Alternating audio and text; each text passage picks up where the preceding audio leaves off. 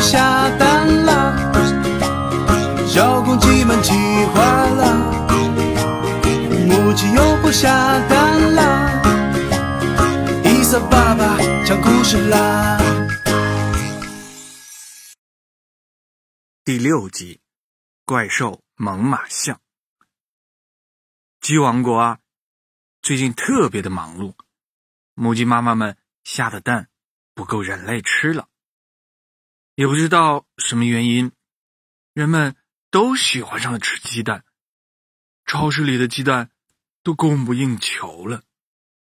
原来的时候，鸡蛋一斤才要四五块钱，现在一斤要十块钱，还不一定买得到呢。激光卡卡也非常的着急，哦，不能让小朋友没有蛋吃啊！于是他下令。扩大生产，让母鸡妈妈们全力的下蛋。可是即使这样，也只能勉勉强强满足人类的需要。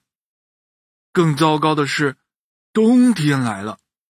这个冬天天气特别特别的寒冷，也不知道怎么回事突然啊，天一直下起了大雪，积雪厚的和房子差不多高。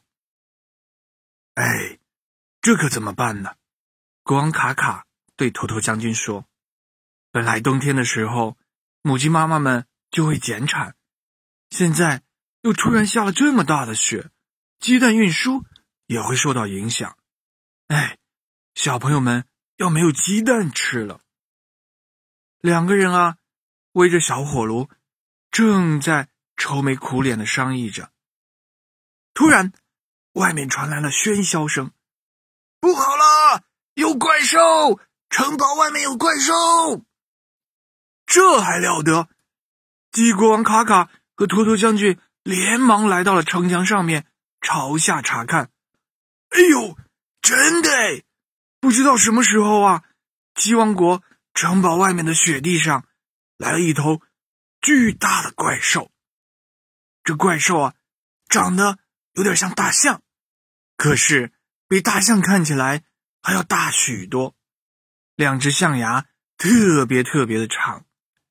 这只大怪兽一边四处横冲直撞，一边嘴巴里还喊着：“孩子，你在哪儿？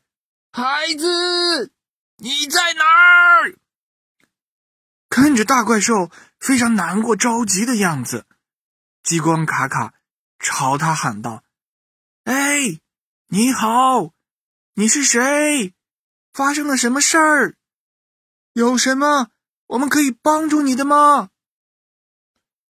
你们好，我是猛犸象爸爸，我在找我的孩子，我的宝贝不见了，你们有看到吗？什么？他他是猛犸象？不可能吧！要知道，猛犸象可是冰川时代的动物，距今好几万年呢。托托将军呀，惊讶的张大了嘴巴。呃，我也不知道怎么回事。猛犸象爸爸回答道：“我和我的孩子正在冰川上散步，突然看到了一个大雪洞，我的孩子淘气，就钻了进去，半天。”也没有出来，我一看不对劲儿，也跟了进来。走啊走啊，就走到了这里。说完啊，猛犸象爸爸还转过身，用鼻子指了指不远处的一个大大的雪洞。好神奇啊！原来猛犸象爸爸和他的宝贝碰到了一个冰时空隧道，这个隧道连接着过去和未来。他们一不留神，竟然穿越了上万年，来到了今天。可惜的是，猛犸象爸爸和他的孩子走散了。听完猛犸象爸爸的诉说，大家都替他着急难过。激光卡卡安慰他说：“猛犸象爸爸，您别着急，我看这样子，您先在我们城堡外面安顿下来。现在的地球。”和过去可不一样，你也别到处乱跑，我们一起帮您想办法。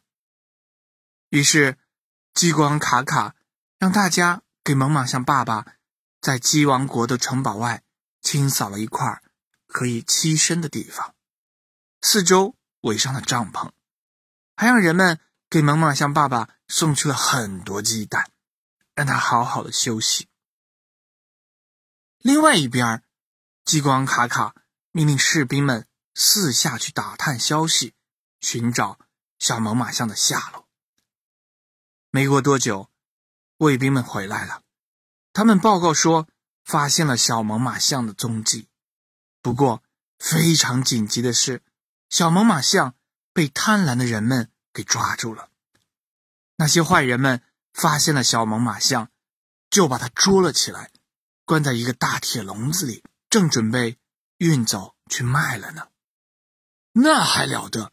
猛犸象爸爸一听到这个消息，着急了：“我要去救我的孩子。”好的，我勇敢的士兵们，带上你们的武器，我们一起去救猛犸象宝宝。激光卡卡也着急了，他亲自带着图图将军和士兵们，陪伴着猛犸象爸爸。去找他的孩子。没走太远，大家就发现了人类的踪迹。那些可恶的坏人们啊，正把关着猛犸象宝宝的大铁笼子往大卡车上拖呢。住手！还我的孩子！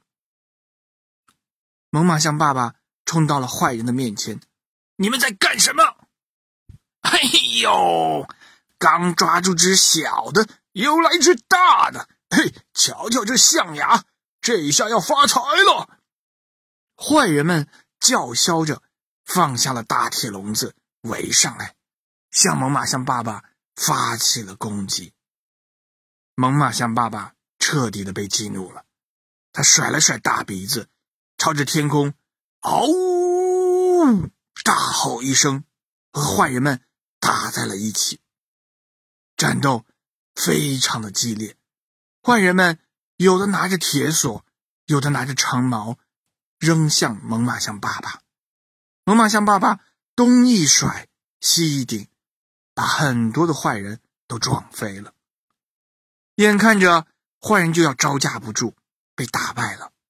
可是，一个坏人从车上拿来了一把枪，朝着猛犸象爸爸，砰，就是一枪。只见啊。一张大铁网从枪里射了出来，罩住了猛犸象爸爸。